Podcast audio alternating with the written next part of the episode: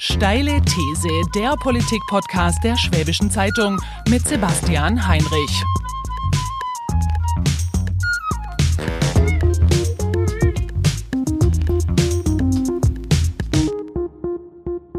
Herzlich willkommen zur Steilen These, dem Politik-Podcast der Schwäbischen Zeitung. Wir sprechen heute, Überraschung, Überraschung, einmal mehr über das Thema Coronavirus-Krise und wie wir darauf reagieren können als Gesellschaft.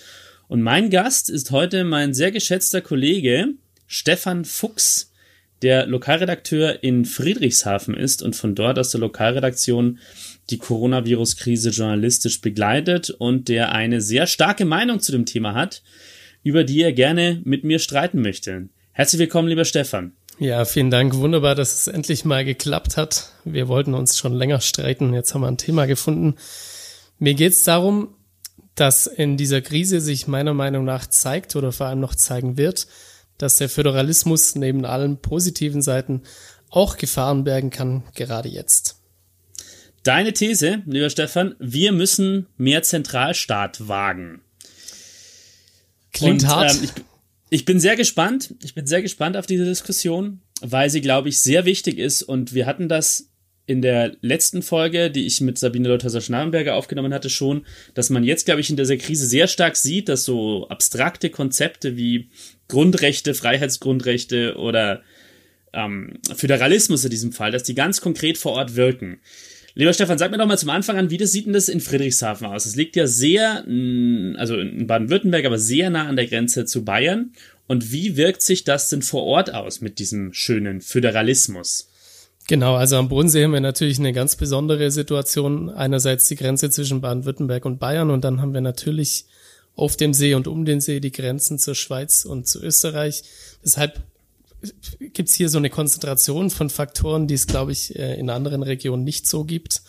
Ähm, ganz konkret äußert sich das zum Beispiel, wenn die Menschen ähm, am Anfang der Corona-Pandemie gab es die Situation, dass Baumärkte in Bayern geschlossen waren und in Baden-Württemberg noch geöffnet. Und mhm. dann sind ganz viele Menschen natürlich über die Grenze gefahren ähm, aus Bayern, um, um zum Beispiel in Wangen einzukaufen oder mhm. in Friedrichshafen einzukaufen. Mhm. Ähm, was dann natürlich zu, zu Beschwerden geführt hat der Leute in, in Bayern zum Beispiel, die sagen, warum dürfen die bei euch öffnen, warum bei uns nicht? Oder in, auf unserer Seite hieß es dann, hat, kennt der Virus äh, keine Baumärkte in Baden-Württemberg, warum sind die in Bayern geschlossen und wir sollen uns hier noch anstecken können? Also mhm. es sorgt dafür, dass Menschen sich Fragen stellen, die, glaube ich, auch ganz berechtigt sind, weil außer dieser Grenze, die, die da ein abstraktes Konstrukt ist zwischen äh, Lindau und Friedrichshafen zum Beispiel, da ist ja keine Barriere, die ein Virus aufhält. Mhm. Gut, das Problem haben wir natürlich auch ähm, zwischen, zwischen den Nationalstaaten. Das ist ja auch ein, ein, sehr akutes Thema ähm, am Bodensee. Schweiz und, und Österreich sind nicht weit entfernt. Da sind die Grenzen fast vollständig geschlossen für Privatmenschen, die nicht einen wirklichen triftigen, wirklich triftigen Grund haben, um sie zu überqueren. Zwischen den Bundesländern ist es natürlich nicht so einfach.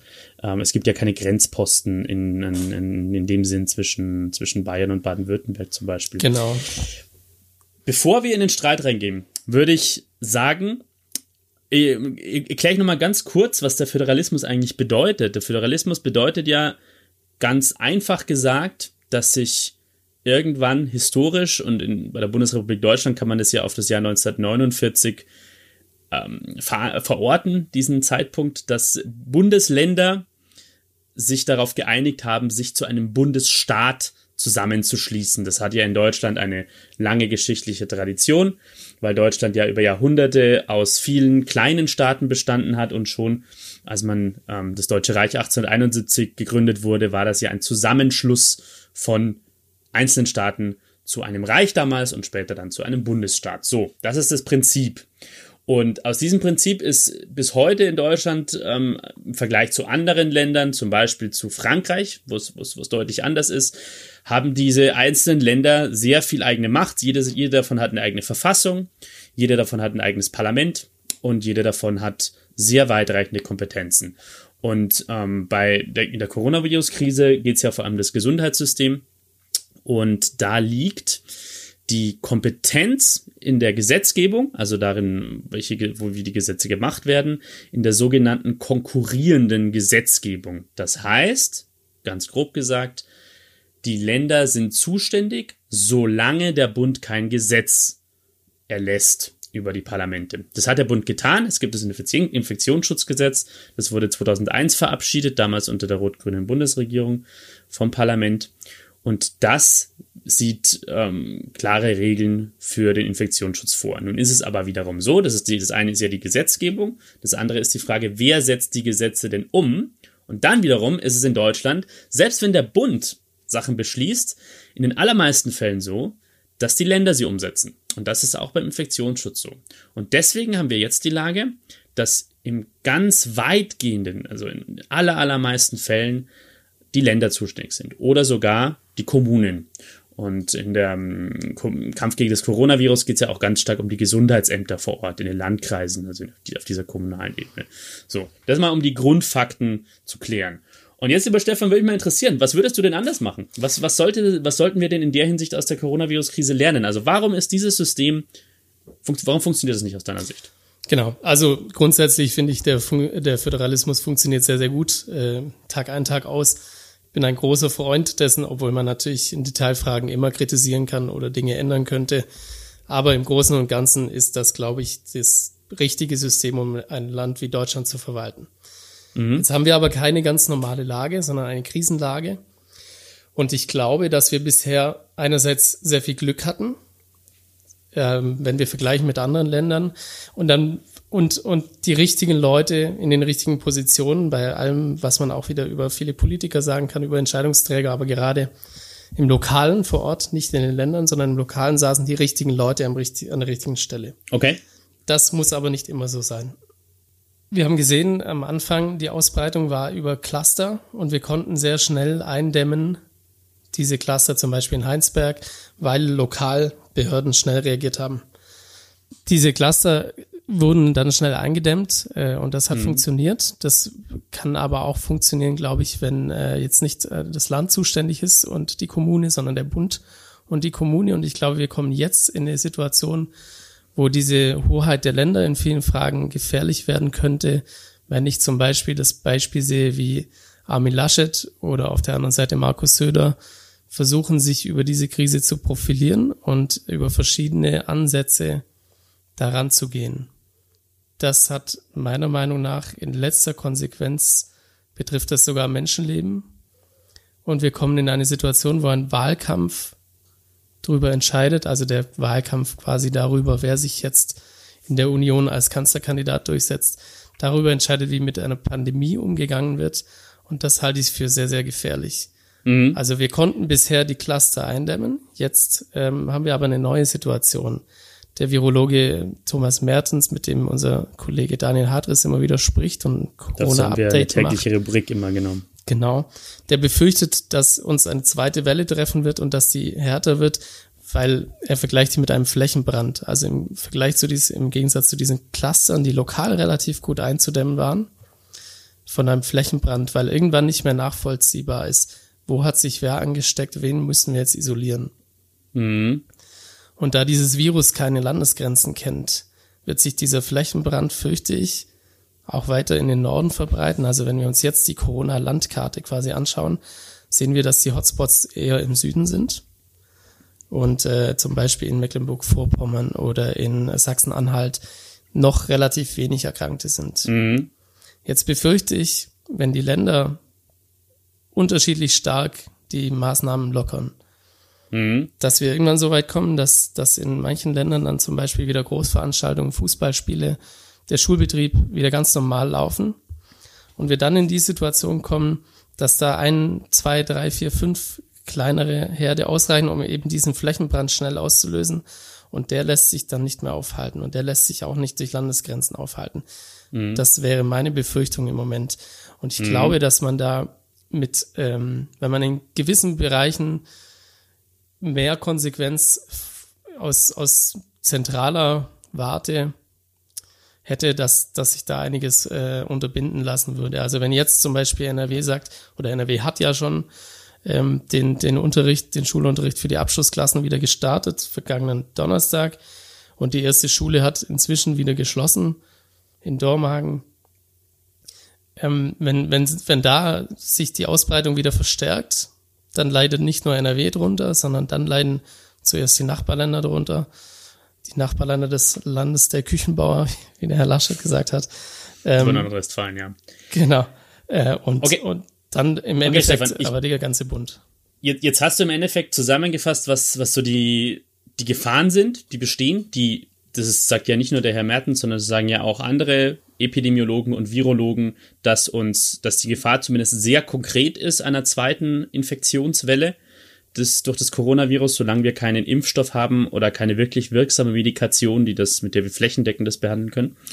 Ähm, und die Frage ist jetzt natürlich, wie gehen wir, wie gehen wir damit um? Ich bin ja weitgehend, also eigentlich ziemlich, ich glaube, da gibt es jetzt relativ wenig vernünftigerweise zu diskutieren über diese Gefahr, die besteht, die real ist und dass politisch alles getan werden muss, um diese Gefahr so, so klein zu halten, wie es irgend möglich ist. So. Die Frage ist jetzt noch, was ist die Antwort darauf?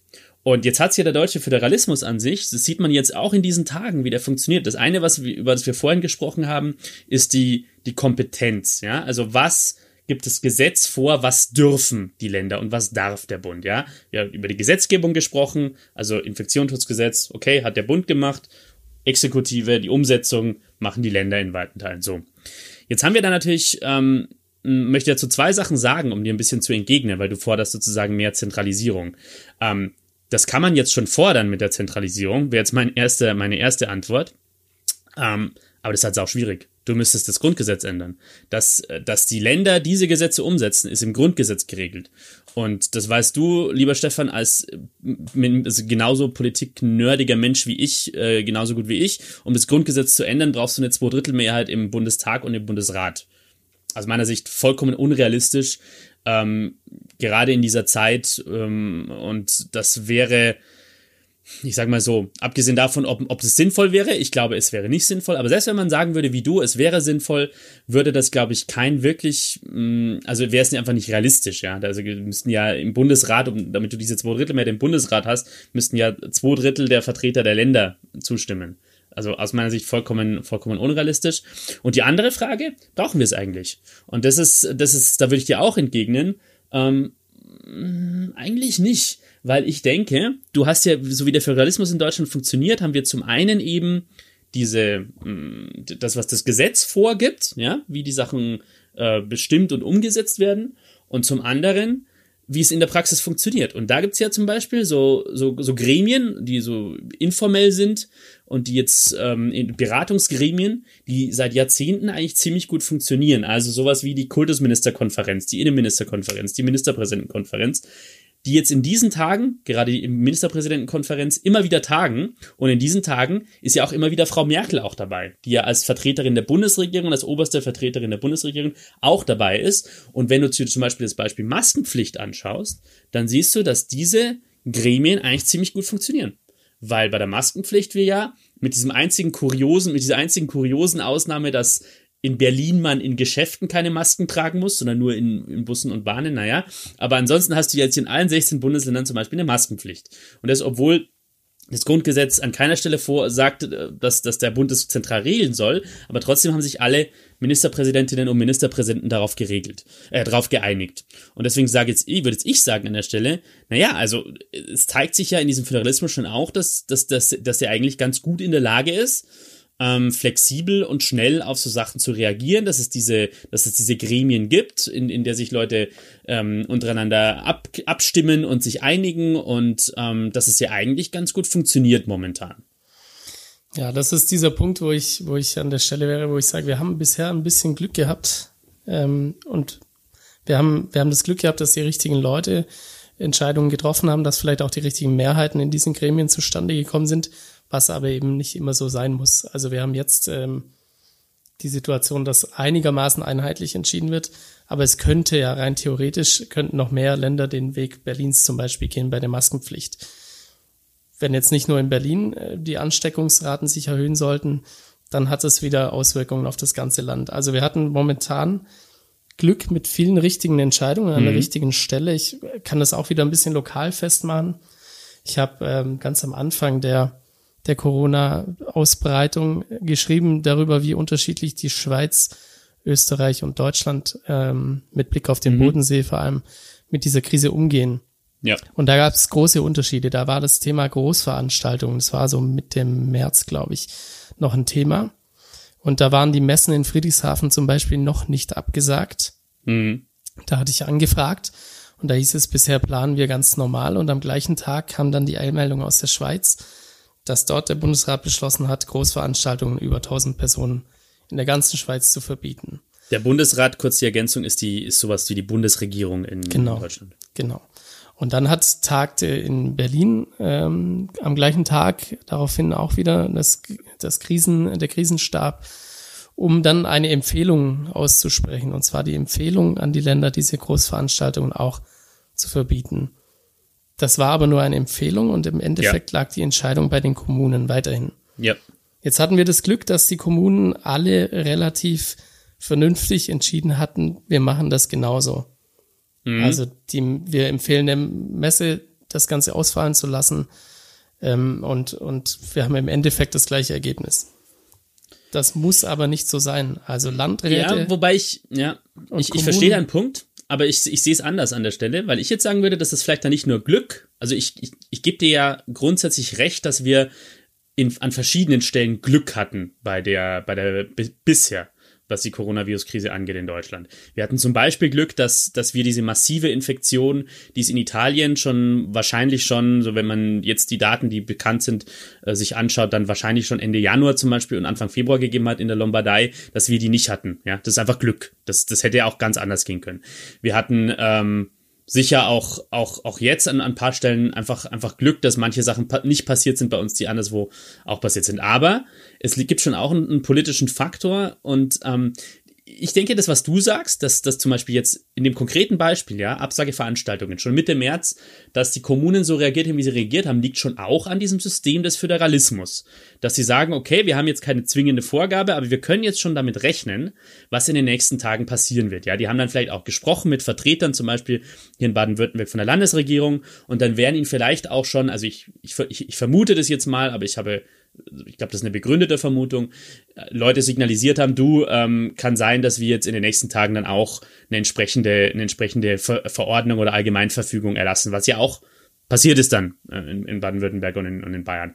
Ähm, und und ich denke, weißt du, das ist an, an, an der Stelle vielleicht auch sogar das bessere System, dass du jetzt nicht vielleicht den unmittelbaren Zwang hast, so die unmittelbare Macht bei der Zentralregierung, wie du es zum Beispiel in Frankreich hast, sondern dass du halt so eine gewisse, ja, dass du, dass du trotzdem so eine gewisse Freiheit der Entscheidung vor Ort belässt und, und, und dass aber die Entscheidungen bei, bei vernunftbegabten Menschen dann trotzdem getroffen werden und du sozusagen auch so einen gewissen, ja, so so einen Druck des Faktischen, der sich dann, der sich dann ähm, entwickelt, der dann trotzdem seine, seine Wirkung zeigt. Und ich denke halt, wenn du jetzt zentral nur die Sachen organisieren, äh, regeln würdest, dann, ähm, hättest du, dann hättest du äh, eventuell halt viel stärker dieses Gefühl der Bevormundung, ja, weil dann zum Beispiel jemand in in ähm, ist das mal ein Beispiel Mecklenburg-Vorpommern oder oder oder in Sachsen, das sind jetzt Bundesländer, wo die Infektionszahlen deutlich niedriger sind als in Baden-Württemberg und Bayern, der dann sagt, hey, warum sollen wir jetzt super eng die die die äh, die die die Schraube ansetzen? Warum sollen jetzt bei uns alle Geschäfte geschlossen bleiben? Ähm, während wir doch gar, gar keine infiziert haben, äh, Infizierten haben. Ja, also das, das finde ich ist eigentlich schon auch wieder eine Stärke, dass du diese Freiheit vor Ort belässt und wie du gesagt hast, also äh, die, die Leute haben vernünftig, haben ja, haben ja in, in größtenteils auch vor Ort dann vernünftig gehandelt und ich würde halt jetzt im Gegensatz zu dir sagen, dass das nicht Glück nur, sondern das ist schon auch, das hat schon auch mit diesem System zu tun, dass es die Leute so zwingt.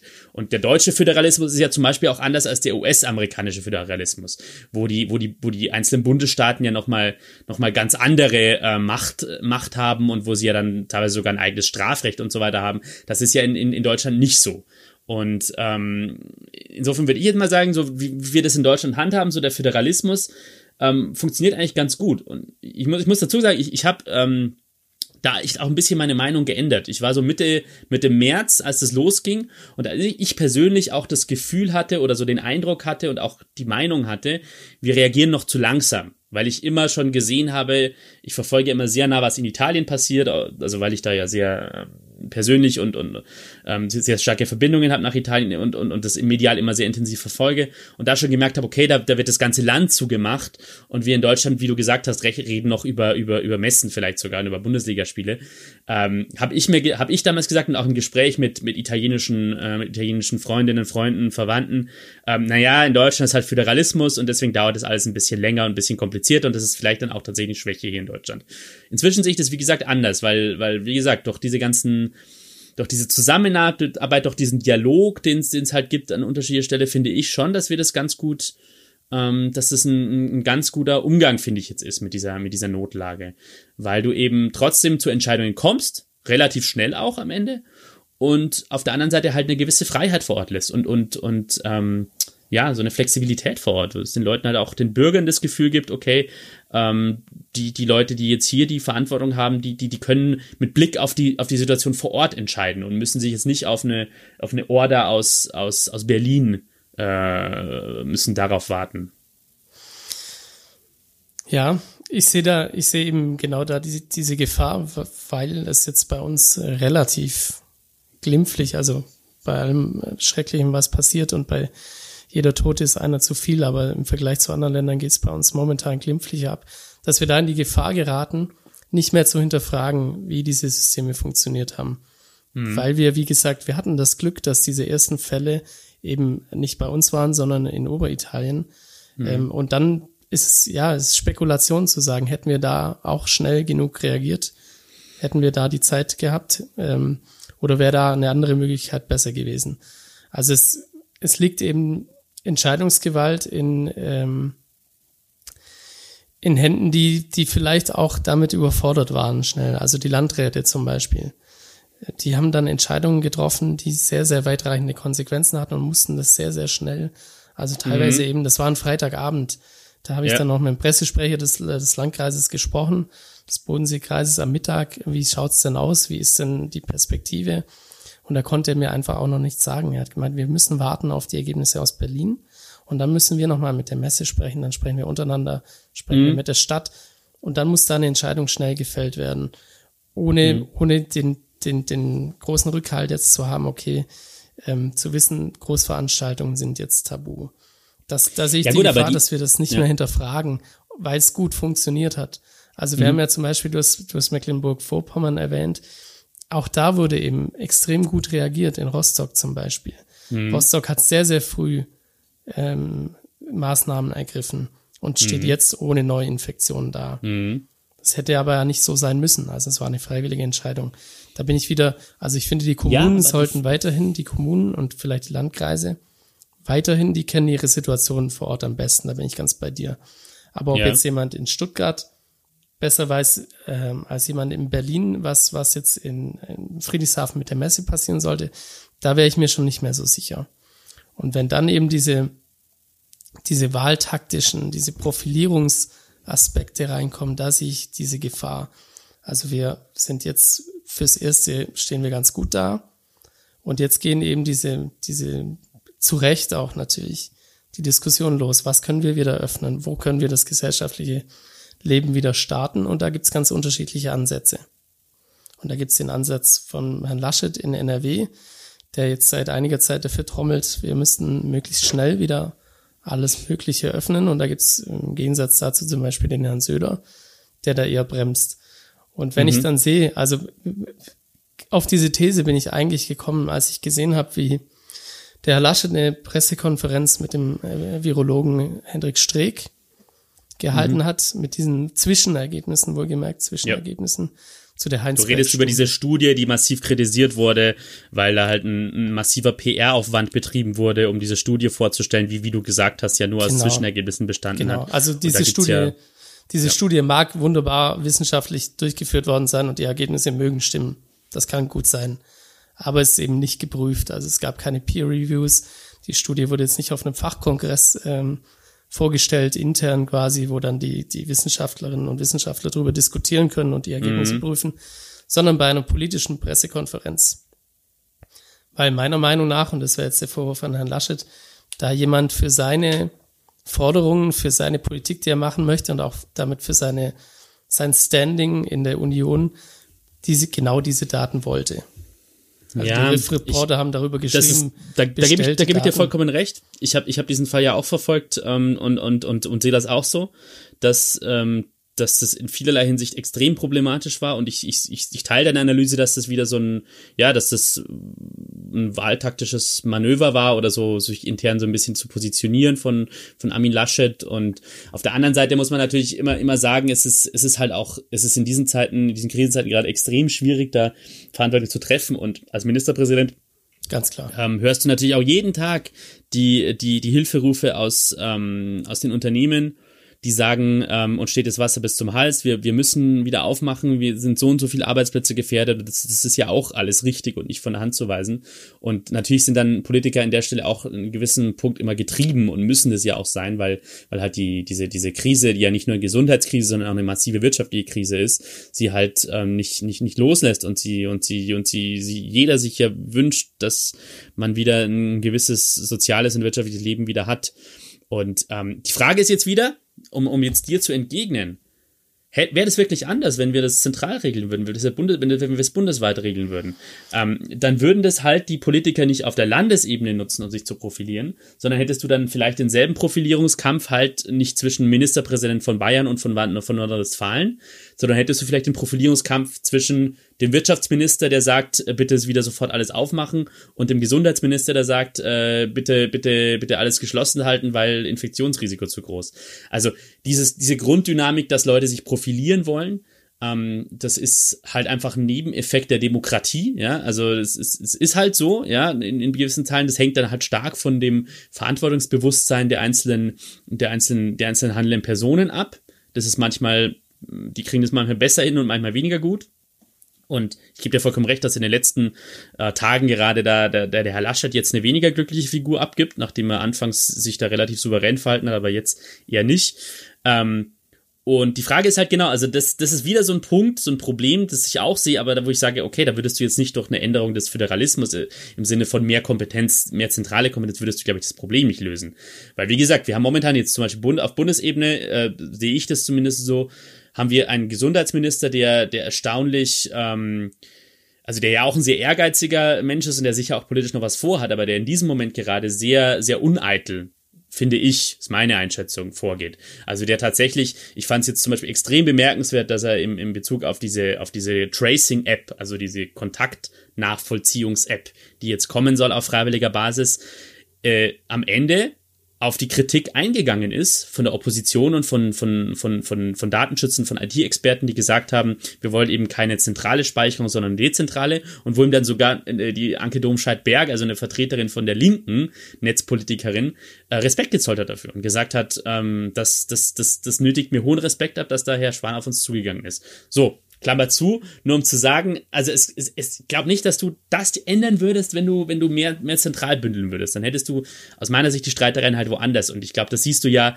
in anderen Staaten, die zentraler geregelt, äh, die, die zentraler geregelt werden, ja auch. Also Stichwort, Stichwort Frankreich. Wir haben jetzt, wir, wir nehmen am Dienstag auf. Äh, Dienstag ist, ist in der Schwäbischen Zeitung digital und gedruckt eine Geschichte aus Frankreich erschienen, wo es genau darum geht, wo es der Zentralstaat ähm, an, an vielen Stellen eben nicht so gut hinbekommen hat und wo in Frankreich jetzt viele Leute sagen, wir haben in, in der Normandie eine völlig andere Infektionssituation als irgendwie in, in der Region um Straßburg oder in Paris, ja. Also in Straßburg, Paris hast du sehr, sehr viele Infizierte und sehr, sehr viele Tote, in anderen Regionen fast gar keine. Und dann macht es halt nicht keinen großen Sinn, dass in Paris jemand zentral entscheidet, das machen wir so oder so. Ähm, oder zentral irgendwie Masken abgreift und Schutzequipment und so weiter und so fort, sondern dass es halt dezentral passiert. Und ich, wie gesagt, ich bin, ich, ich teile in weiten Teilen deine, deine, deine Problemanalyse, aber ich, ich, ich glaube nicht, dass der Föderalismus das Problem ist an der Stelle. Jetzt würde ich dir eins vorschlagen, lieber Stefan, weil du hast sicher, ich sehe es deinem Gesicht an, dass du noch sehr viel äh, zu mir ins Gesicht zu sagen hast und noch sehr viel zu streiten hast. Ich würde jetzt aber die erste Werbepause anbauen und dann geht's gleich weiter. Werbung.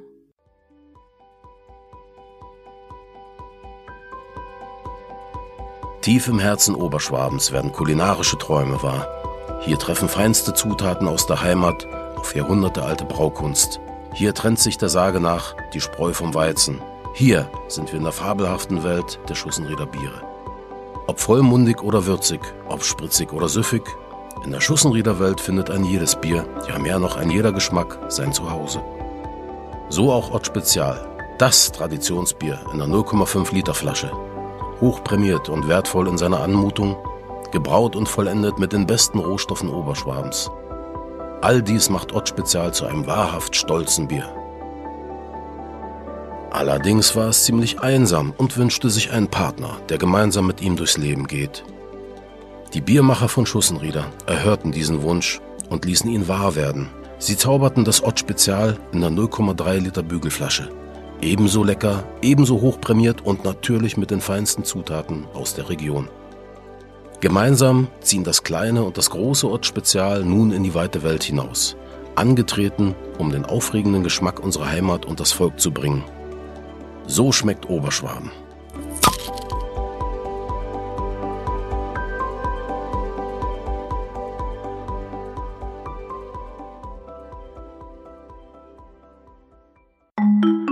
So, wir sind zurück aus der Pause und streiten uns jetzt hier weiter über Föderalismus in der Coronavirus-Krise.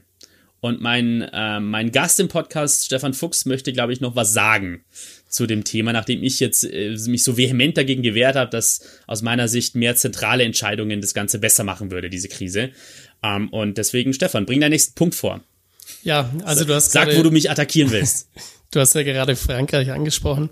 Ähm, ich wir geraten, finde ich, eben wieder relativ schnell daran, Dinge zu vergleichen, die noch im Moment schwierig zu vergleichen sind, glaube ich. Also du hast jetzt gerade gesagt, die, die Infektionssituation in Straßburg und Paris war zum Beispiel eine andere als auf dem Land. Jetzt hatten wir ja. aber auch die Situation, wenn wir es mal auf Europa rauszoomen, dass mhm. die Infekt Infektionssituation in Italien Anfang März eine ganz andere war als in Deutschland. Und ja. trotzdem mussten schnell Entscheidungen getroffen werden in Deutschland, die dann ähnlich weit gingen wie in Italien. Also dieses, nur weil ein Infektionsherd irgendwo ist, bedeutet ja nicht, dass sich das darauf beschränken wird. Das heißt, da sehe ich wieder die Gefahr, dass wir dahin geraten, wenn wir sagen, okay, wir isolieren äh, in Paris äh, die Menschen und dann ähm, dann haben wir das, diese Pandemie eingedämmt und dann wird die sich nicht mehr aufs Land ausbreiten. Wir wissen aber. Du meinst, dass du, dass du so eine Sicherheitsillusion dann schaffst, genau. wenn du in manchen Orten äh, weniger genau. strikt vor. Also wir sehen ja historisch an, an Pandemien, dass sie sich im Endeffekt immer ausbreiten, solange es kein wirklich wirksames Gegenmittel Klar. oder einen Impfstoff gibt. Die Pest, da gab es äh, zu Zeiten der Pest, der großen Pestwellen, gab es noch keine Globalisierung und trotzdem ging das Ganze über Kontinente verteilt. Ja. Das hat eben zwei Jahre gedauert.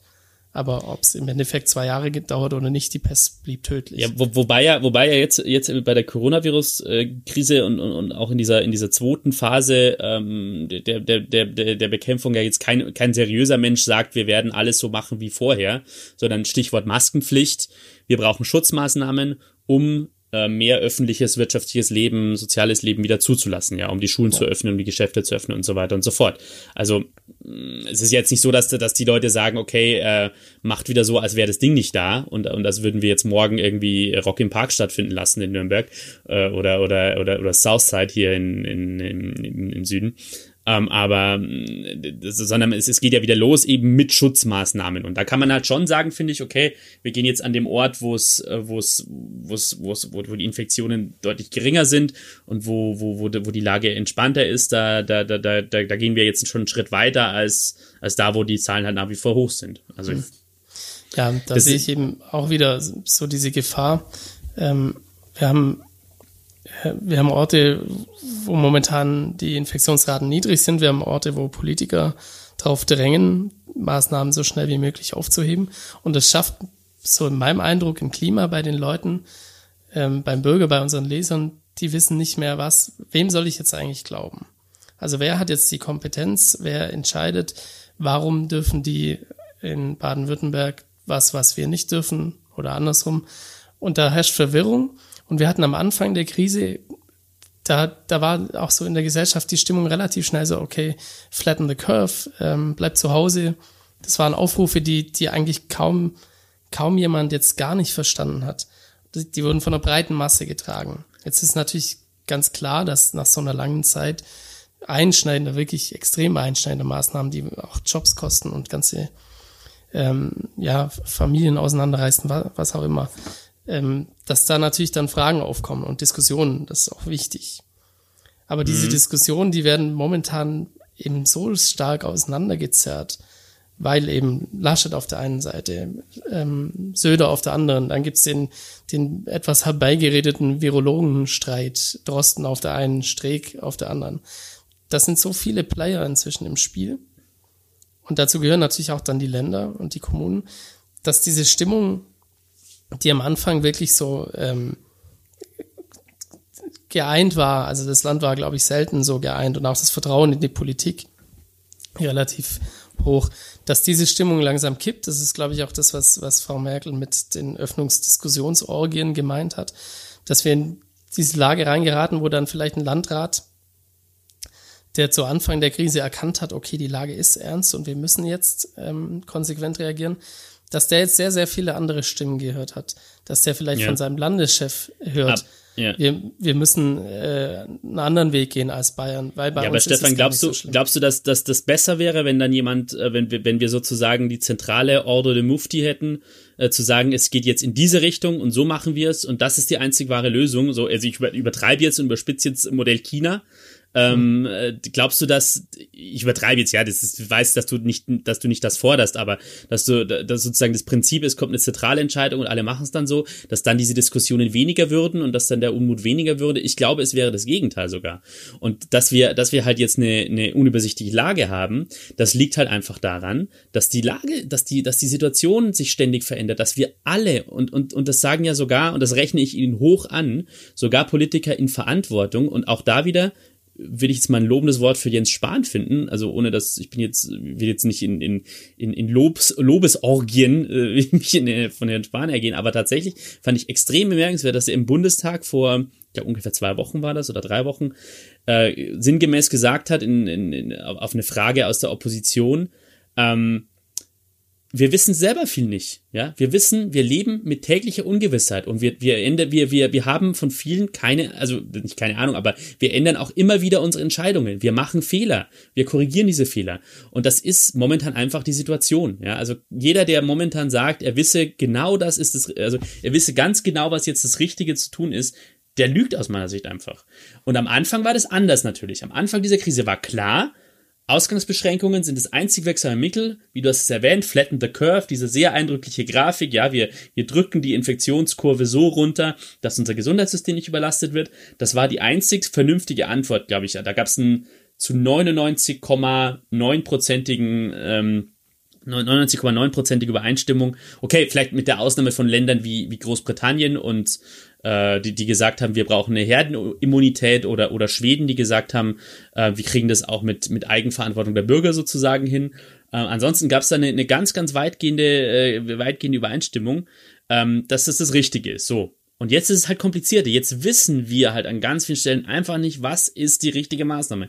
Wir sind immer wieder in diesem Konflikt zwischen Freiheit, zwischen äh, wirtschaftlichen, wirtschaftlicher Dynamik auf der einen Seite und dem Infektionsschutz auf der anderen. Und, und es ist einfach kompliziert. Und ich glaube eben nicht, anders als du, wenn du jetzt eine zentralere Entscheidungsstruktur hättest, ja, wenn du, wenn, wenn, wenn, wenn die Bundesregierung und der Bundestag, die die Macht hätten, ganz schnell Zentralsachen zu entscheiden für das ganze Land, dass es dann besser funktionieren würde. Das, das glaube ich einfach nicht. Ich glaube, das ist, ähm, das, das ist momentan diese, diese Ungewissheit und auch die Frage, dass du, du nennst es Stimmung kippen. Ich, man könnte es auch positiver nennen, zu sagen, okay, jetzt geht die Diskussion wieder los, jetzt geht der Streit wieder los. Und das ist ja auch gut so in der Demokratie. Ja, ja das ist eine gute das, Sache, das, klar.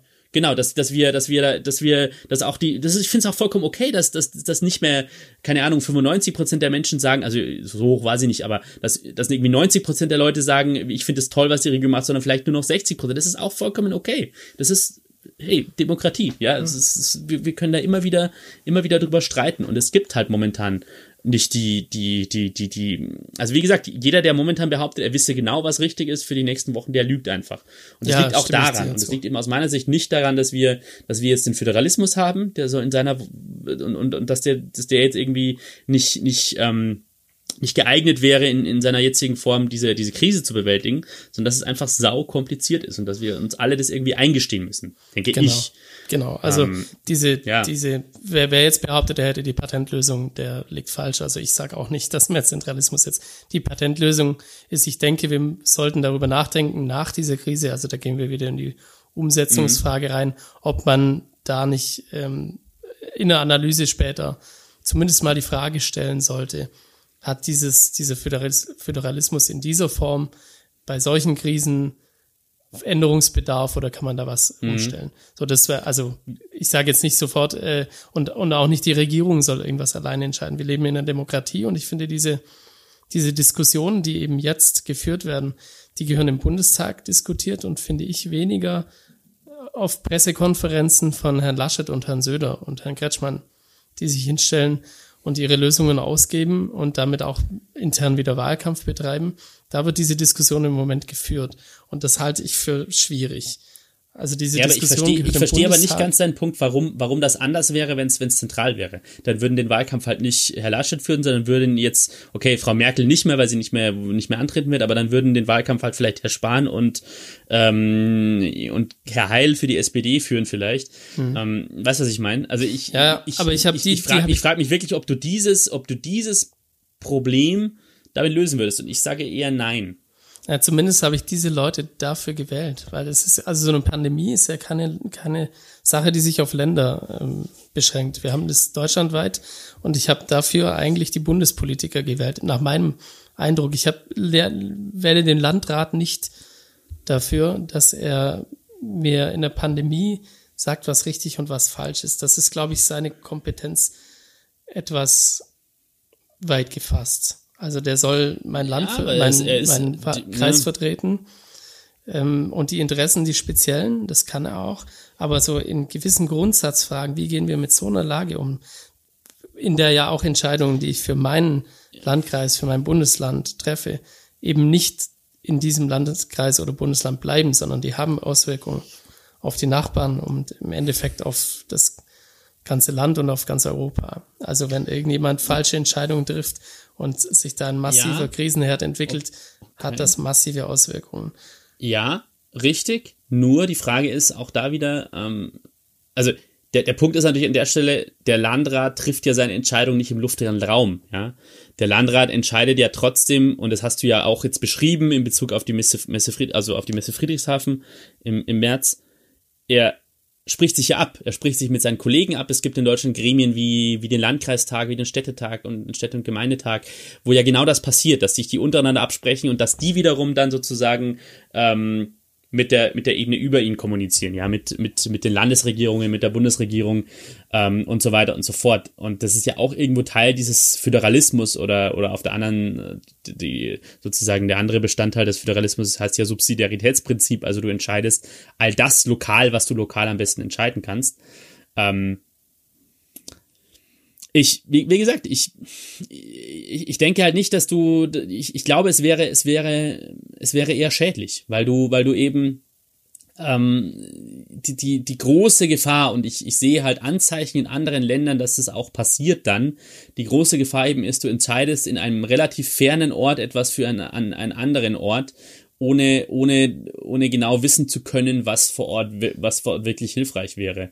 Mhm. Und, und, und, und ich glaube, du hättest dann eher ein Problem, dass die, dass die Menschen dieses Gefühl, ähm, die, die sozusagen, die, die entscheidend sind, super weit weg von mir, dann auch zu Recht noch stärker hätten. Ähm, und, und wie gesagt, ich denke, ähm, das ist nicht, das ist nicht der entscheidende Punkt, würde, würde, würde ich sagen. Weil ich glaube, das ist in Deutschland grundsätzlich schon mal gut geregelt. Ich bin ganz bei dir, dass wir immer darüber diskutieren können und sollten, ähm, wie, wie, wie machst du, wie änderst du bestimmte Sachen im Föderalismus? Ja, also jetzt Beispiel Bildungspolitik. Da bin ich jetzt jemand, der sagt, das ist da tatsächlich, da bräuchtest du noch viel mehr Koordinierung zentral, ja. Oder Verfassungsschutz, ja. Ich finde es total absurd, dass wir 16 Landesverfassungsämter haben, die, äh, die teilweise nach wie vor ihr eigenes Süppchen kochen und, und, und, nicht, und nicht gescheit miteinander kommunizieren. Aber in, jetzt finde ich jetzt gerade in diesem Bereich Infektionsschutz gerade so ist meine Wahrnehmung der letzten, ja, zwei Monate inzwischen, ähm, dass das eigentlich, ähm, dass das eigentlich das deutsche System ganz, ganz, ganz, ganz okay funktioniert. Ähm, Ja, ich würde jetzt, wir haben, bevor wir in den letzten Teil unseres Streits gehen, lieber Stefan, würde ich nochmal Pause machen. Werbung. Die erste gemeinsame Wohnung, die zweite Schwangerschaft, drei Zimmer, der vierte Stock, die fünf Nachbarn. Der erste Umzug, die Doppelhaushälfte, das dritte Kinderzimmer, Verkauf des Viersitzers, Hauptstraße 5. Der erste Hauskauf, die beiden Ältesten zum Studieren, das dritte Haustier, vier Kilometer in die Stadt, 25 Jahre zusammen. Unser Leben wandelt sich und mit ihm unser Zuhause. Gut, wenn man einen Partner hat, der in all dem Wandel den Überblick behält. Bauerimmobilien, Immobilien sicher kaufen und verkaufen seit 1994. www.bauer ohne e-immobilien.de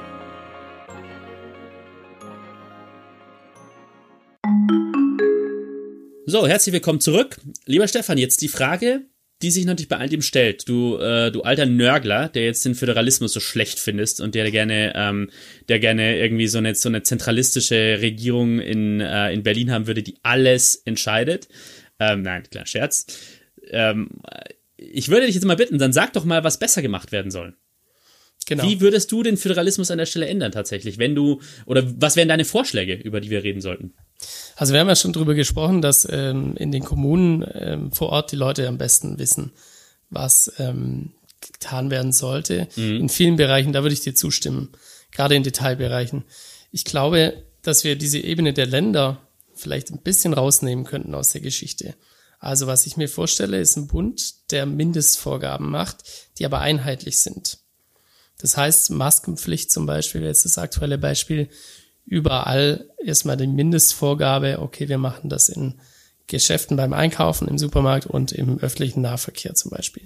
Mhm. Und diese Vorgabe gilt für alle. Und dann haben die Kommunen natürlich selbst noch, weil die ja vor Ort sich am besten auskennen, Möglichkeiten da noch nachzujustieren. Da noch zu sagen, okay, wir brauchen aber nicht nur im, beim Einkaufen und im öffentlichen Nahverkehr, sondern wir haben vielleicht einen total engen Marktplatz und da ist ein Markt ähm, freien zwar, aber da sitzen die Leute so eng aufeinander, da brauchen wir vielleicht auch Masken. Aber dass wir einen mhm. Mindeststandard haben, der vorgegeben soll, sein sollte, weil das, glaube ich, eben diese ganzen Unsicherheiten etwas entzerrt, die die Leute vor Ort haben, die diese Unterschiede einfach nicht nachvollziehen können und dadurch auch Vertrauen verlieren, glaube ich. Also ich bin ja viel auch zum Beispiel in unseren Facebook-Gruppen unterwegs, ähm, bin ja Digitalredakteur und bekomme eben sehr, sehr viel Rückmeldung direkt von den Usern und da schlägt mir ganz oft dieses Unverständnis entgegen. Dieses Unverständnis dafür, dass ein, ja, ein Baumarkt in, in Baden-Württemberg irgendwie virensicher sein soll und einer in Bayern offensichtlich nicht oder ähnliches. Das war jetzt ein Beispiel vom Anfang mhm. der Diskussion. Oder wenn wir jetzt an die Schulen gehen, warum kann in NRW können die Abschlussklassen schon seit letzten Donnerstag starten und in anderen Ländern dauert's wieder. Also da sind wir auch so bei so einer Vergleichbarkeit, wo die Leute sagen, ja, was ist daran gerecht? Oder jemand, ja, ganz, ganz ähm, konkret Läden, die äh, Möbelgeschäfte, die nah an der Grenze liegen. Der eine macht ein Riesengeschäft, weil alle aus Bayern rüberfahren und der andere muss derweil seine Räume bezahlen, seine Miete bezahlen und hat null Einnahmen und der ist vielleicht mhm. fünf Kilometer davon entfernt. Also es sind so Detailprobleme, die wir, glaube ich, erst später in ihrer Auswirkung wirklich bemerken werden, die aber durchaus relevant sind.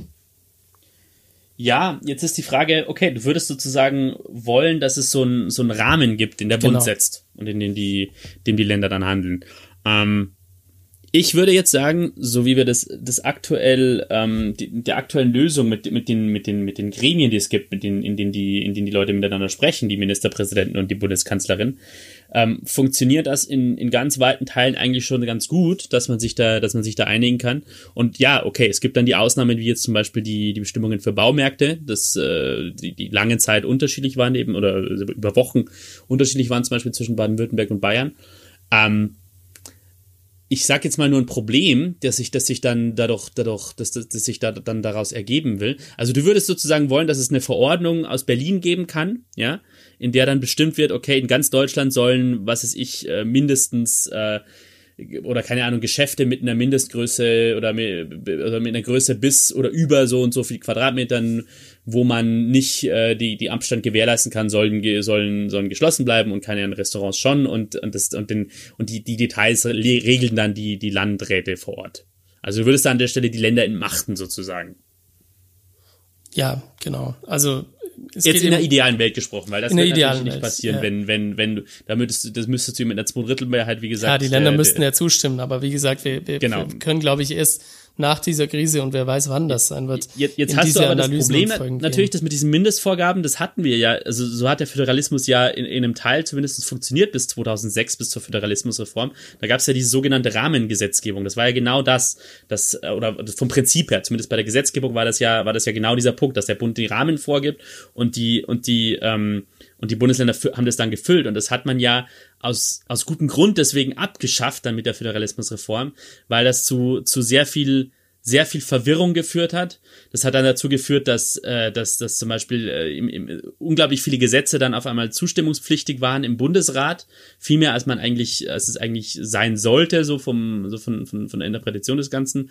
Und ich, ich befürchte dann halt, dass es dann wieder so ein Kompetenzwirrwarr geben wird. Und du hast dieses Prinzip mit den, ähm, mit so diesem Rahmen, der vorgegeben wird, und da machen die Länder halt so sowas draus. Hast ja auch auf EU-Ebene mit den Richtlinien, ja, wo dann, wo dann sozusagen auf EU-Ebene ein Gesetz verabschiedet wird und die, und die, und die, und die einzelnen Mitgliedstaaten müssen dann, müssen das sozusagen dann ausfüllen mit nationalen Gesetzen und haben dann irgendwie, ähm, ja, haben dann, haben dann so eine, so eine gewisse Flexibilität. Und ich bin mir halt nicht sicher, ob das, ob das an der Stelle wirklich, wirklich der bessere, der bessere, der bessere Weg wäre. Und am Ende würde ich sagen, oder würde ich befürchten zumindest, dass das halt zu noch mehr Verwirrung sorgt an der Stelle und zu noch weniger Klarheit. Also, ja, ich, und, und wie gesagt, und du würdest dann halt äh, einfach die, die Länder an der Stelle wirklich komplett entmachten, de facto. Und wenn du sagen würdest, okay, da müsste dann, da, da sollen dann nur noch der Landrat und, oder der Bürgermeister vor Ort entscheiden, was, was richtig ist für seine eigene Gemeinde. Ich, ja, ich, ja, ich, also ich, ich, ich, ich bin mir da nicht sicher, dass das, dass das der, dass das der, dass das der zielführende Weg wird. Aber okay. Also nochmal, nur um es zu konkretisieren, es geht ja tatsächlich um Krisensituationen, um, um ausgewiesene Krisensituationen. Mhm. Also du würdest es im Infektionsschutzgesetz dann genau so, im äh, so Infektionsschutzgesetz ja. verankern Mhm.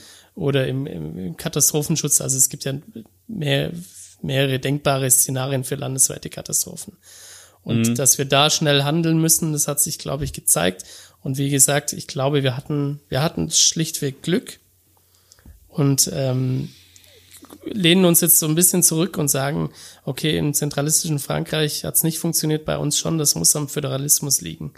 Und da wäre ich ein bisschen weg von der Analyse, weil es da so viele unterschiedliche Das, Faktoren das habe ich gibt. aber, das, das habe ich jetzt gar nicht Nee. gesagt. Also das würde ich, würde ich also auch nicht so, so, so einfach, so einfach will ich es mir gar nicht machen. Also das, ähm, das klar, das wäre, das wäre irgendwie, irgendwie, irgendwie ein bisschen äh, sehr, sehr einfach. Und das, das kann man, glaube ich, in dieser Krise bei gar nichts sagen. Ja, also so, so einfache und und und so, so auf eine, auf, also monokausale Erklärungen. Ja, Da- das war, das ist passiert und deswegen hat es diese Folge gehabt. Also das, das wäre, das wäre tatsächlich Humbug. Aber ja, ich, ich wie gesagt, ich, ich glaube halt nicht, dass es, dass es die Lösung wäre. Ähm, dass die Lösung wäre sozusagen da, da, da, die, da die Länder als ähm, irgendwie an, an der Stelle zu entmachten. Die, die tun ja auch in der Bewältigung der Krise auch, auch, auch ziemlich viel jetzt gerade, was, was auch so Unterstützung angeht, was die Hilfen angeht. Ähm, Beispiel aus vergangener Woche, dieses, dieses äh, Grundeinkommen, was, was, was, was die, die Landesregierung, die Staatsregierung Söder in Bayern äh, freischaffenden Künstlern zugesagt hat für drei Monate, ähm, was ähm, ja, und, und, und es entsteht halt auch so ein, das, das, das war noch, noch, noch ein anderer, noch ein anderer Punkt, den ich, den ich anbringen wollte an der Stelle. Ich finde, es entsteht da schon auch so, man, man kann so, ja, so, so, es, es können Länder vorpreschen sozusagen mit manchen Sachen und können dann, äh, dann, dann Modelle entwickeln, denen vielleicht andere folgen, ja. Also wenn man zum Beispiel sieht dann, äh, okay, das ist nicht ein Land, aber, aber, aber eine Stadt. Das Beispiel Jena mit der, mit der Masken, mit der Maskenpflicht. Jena hat schon am 2. April eine, eine flächendeckende Maskenpflicht eingeführt in, ähm, in, der gesamten Stadt. Und man hat gesehen, die Infektionsrate ist auf null gefallen dort in der Stadt und ähm, letztlich hat sich das dann ausgeweitet, ja, auf, auf, auf, Sachsen und dann auf, dann hat, sind die anderen Länder auch nachgezogen. Und ich finde, wenn du, wenn du nur zentral die Sachen regelst, dann, dann, ja, dann, dann, dann lässt du natürlich die, die, die, die äh, dann, dann nimmst, dann nimmst du diese Möglichkeit, dass diese, diese Art von Ideenwettbewerbe auch, auch stattfinden, weil wir sind ja alle in so einem Lernprozess gerade.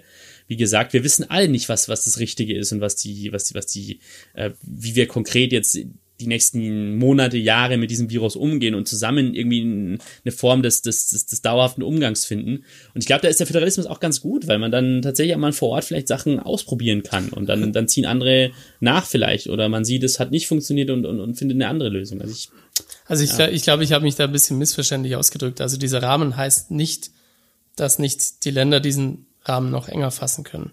Also Länder und okay. Kommunen können ja durchaus noch mal was drauflegen. So soll es mhm. ja auch gedacht sein. Nur, dass eben so ein Mindeststandard da ist. Wenn ich sage, mhm. es gibt gute Gründe dafür, Baumärkte zu schließen, dann mhm. müssen die aber auch überall gelten. Also die Gründe werden ja nicht schlechter, nur wenn ich jetzt mal meinen Fuß über die Grenze setze oder besser. Da muss das mhm. ausdiskutiert werden und zwar eben meiner Meinung nach im, äh, im Bundestag, weil Baumärkte sind jetzt naja, da gibt's vielleicht kleine regionale Unterschiede, aber. Ich würde mal gerne wissen, warum, woher deine Aversion gegen Baumärkte kommt. da, da findet man nie Mitarbeiter. Äh, ein Baumarkt ja, okay. ist ein Baumarkt. Der, der sieht überall relativ gleich aus. Und wenn es gute Gründe gibt, hm. den zu schließen in so einer Situation, dann sind es halt entweder gute Gründe oder es gibt keine. Und da muss, finde ich, eine Entscheidung da sein, die man dann auch nachvollziehen kann und nicht so ein Flickenteppich, der der den wahren Gegebenheiten nicht angepasst ist, weil jetzt zwischen Lindau und Friedrichshafen strukturell jetzt nicht so der riesige Unterschied ist, wie zum Beispiel ja zwischen Mecklenburg-Vorpommern und Bayern vielleicht. Da könnte man nochmal drüber reden, eben diese speziellen ähm, Vorgaben, die Länder dann noch erlassen könnten, wie Bayern eben weiter vorzubrechen. Das soll ja keinem genommen sein. Aber du würdest quasi Flexibilität nur nach, nur nach ähm, also nur, nur in der, in der, also nur nach oben lassen, ja. Also du würdest genau. den Leuten nur erlauben, okay, ihr dürft noch strenger sein, aber genau. nicht, ihr dürft die, aber dieses unter ein gewisses Niveau dürft ihr nicht kommen, weil wir so sonst eine Inkonsequenz haben, die auch die Glaubwürdigkeit zerstört. Also du hast sicher gelesen, die New York Times hatte ähm, Anfang April so eine Analyse darüber, warum es denn in Deutschland so relativ wenige mhm. Tote mhm. gibt. Und da war unter anderem ein Punkt eben auch, dass das Vertrauen in die Politik relativ groß war. Das da schlucken wir Deutschen, glaube ich, immer, wenn wir sowas lesen und hören und denken, äh, echt? Und wenn mhm. wir unsere, die Kommentare lesen in den sozialen Medien und so, könnte man zu einem anderen Eindruck kommen, aber die ja, sind eben nicht repräsentativ. Du weißt ja besser als ich, dass das nicht unbedingt repräsentativ genau, ist. Genau, das ist nicht repräsentativ und ähm, wenn dieses Vertrauen groß war, dann hat es in dieser Situation wirklich geholfen und tatsächlich auch dabei geholfen, Leben zu retten. Und momentan ja. zerreden wir eben dieses Vertrauen wieder ziemlich, ist mein Eindruck. Ich wäre da, ich, ich wäre da gar nicht so, so pessimistisch wieder an der Stelle. Also ich, ich, ich, also Vertrauen heißt ja nicht irgendwie, äh, Grundvertrauen ist ja was anderes als, als alles äh, unkritisch hinzunehmen. Im Gegenteil. Also Vertrauen bedeutet ja, du hast grundsätzlich also Vertrauen so in die politische Handeln, also grundsätzlich so kaufst du diesen Menschen ab, dass sie das Beste wollen, aber du kannst genau. ja trotzdem an einzelnen Punkten sagen, okay, diese Maßnahme finde ich jetzt nicht gut, ähm, aber ähm, das ist, glaube ich, der Punkt und ich sag mal so, ich, ich würde jetzt dein Argument ähm, dann, dann an der Stelle nochmal noch mal umkehren und, und sagen, okay, ähm, ja, wa warum ist das Vertrauen in Deutschland höher? Da gibt es sicher unterschiedliche Gründe und ähm, ich glaube, gerade im Vergleich zu den USA, ähm, weil du halt zum Beispiel in Deutschland sowas auch wie einen Sozialstaat hast, würde ich jetzt, würde ich jetzt mal, das ist jetzt meine persönliche Meinung, der, der unter anderem halt dafür sorgt, dass du in so einer Krise nicht wie in den USA ins Bodenlose fällst und dann in, in, in, zwei Wochen über 20 Millionen Arbeitslose es auf einmal gibt, sondern dass du halt so Instrumente wie Kurzarbeit zum Beispiel hast, wo äh, wo Menschen eben aufgefangen werden erstmal, wenn sie, wenn sie unverschuldet in so eine, äh, in so eine Krise reingeraten. Und das, Die aber zum das, großen das Teil bundesweit ähm, aufgehängt Genau, sind. das trägt, das trägt zum Vertrauen bei. Das ist der eine Punkt, genau. Ähm, deswegen hast du ja auch zum Beispiel in skandinavischen Ländern ähm, ja auch äh, ein sehr großes Vertrauen, das ja noch so, so ausweislich der, der Umfragen, der Erhebungen ja noch höher ist als zum Beispiel in, in, in Deutschland, äh, weil, weil der immer auch der, dieses, dieses Netz sehr stark ist und der Staat einfach sehr, ähm, sehr präsent ist im positiven Sinne für die, für die Bürger. Ähm, der andere Punkt, glaube ich, aber auch für das Vertrauen ist, ist schon auch glaube ich, in Deutschland dieser, dieser, dieser Föderalismus, weil der natürlich ähm, dafür sorgt, dass du ähm, dass du, dass, dass, dass der Staat sozusagen auch, auch, auch deutlich näher an den Leuten dran ist, ja, in, in vielerlei Hinsicht. Dass du, ähm, dass, dass eben über, ja, zum Beispiel über, über, über, über, über bestimmte Politikbereiche halt halt nicht in, in Berlin entschieden wird, sondern in Stuttgart und München und, und dass man, dass man eben da eine gewisse Flexibilität hat, dass es mehrere Ebenen geht, dass es nicht alles nur das Zentrale, alles nur in der, in der fernen Hauptstadt passiert, sondern eben auch vor Ort beim Bürgermeister, vor Ort beim Landrat, vor Ort dann vergleichsweise vor Ort zumindest in der Landeshauptstadt.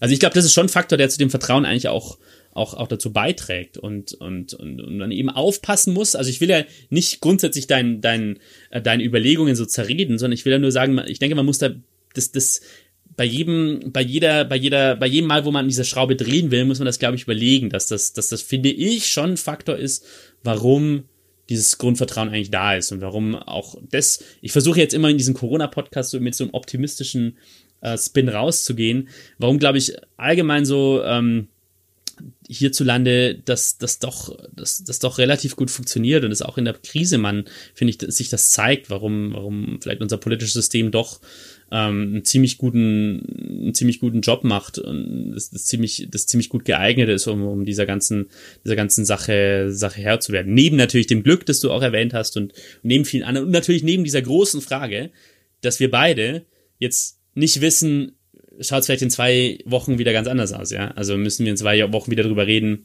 oder in einer Woche wieder drüber reden. Wir müssen wieder äh, doch wieder strengere Maßnahmen er ergreifen, weil, weil sich die Infektion wieder wieder, wieder verbreitet. Also ich, ich würde sagen, ist auf jeden Fall ein spannender Streit. Und ähm, ja, ähm, ich, ich bin wie gesagt der Meinung, ich bleibe der Meinung, dass der Föderalismus eigentlich ziemlich gut geeignet ist für diese Krise.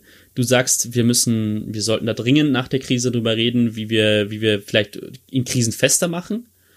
Und ich überlasse dir jetzt mal das Wort für, für dein letzter, deinen letzten Ansatz vielleicht noch zu dem Thema, deinen letzten was du den, was du den Hörerinnen und Hörern noch auf den Weg geben möchtest zu dein, zu, zur Sache, okay, Zentralstaat oder Föderalismus in der Coronavirus-Krise. Ja, ich glaube, also wir haben jetzt trefflich gestritten und ich glaube, da gibt's Argumente für jede Seite. Was mir eben wichtig ist, wir sollten drüber reden, wir sollten in der Analyse da das reingehen. Unbedingt. Da haben wir noch ein bisschen Zeit dazu wahrscheinlich. Leider auch noch viel Zeit, äh, die in dieser Krise vergehen wird. Und dann müssen wir uns an die Analyse machen. Und wir dürfen natürlich nicht den Föderalismus abschaffen und auch nicht die Erfolge kleinreden. Aber wir müssen schauen, wo sind die Stellschrauben? Wo können wir für mehr Vertrauen sorgen? Und da, da muss, muss, ja, da muss drüber diskutiert werden. Das, äh, wir werden es, glaube ich, erst am Ende sehen. Und wir müssen auch nicht alles über den Haufen werfen. Aber ich finde es wichtig, dass wir diskutieren und nicht einfach, weil wir momentan noch ganz gut dastehen, drüber gehen und sagen, passt schon. Lieber Stefan, herzlichen Dank, dass du dich mit mir gestritten hast. Gerne.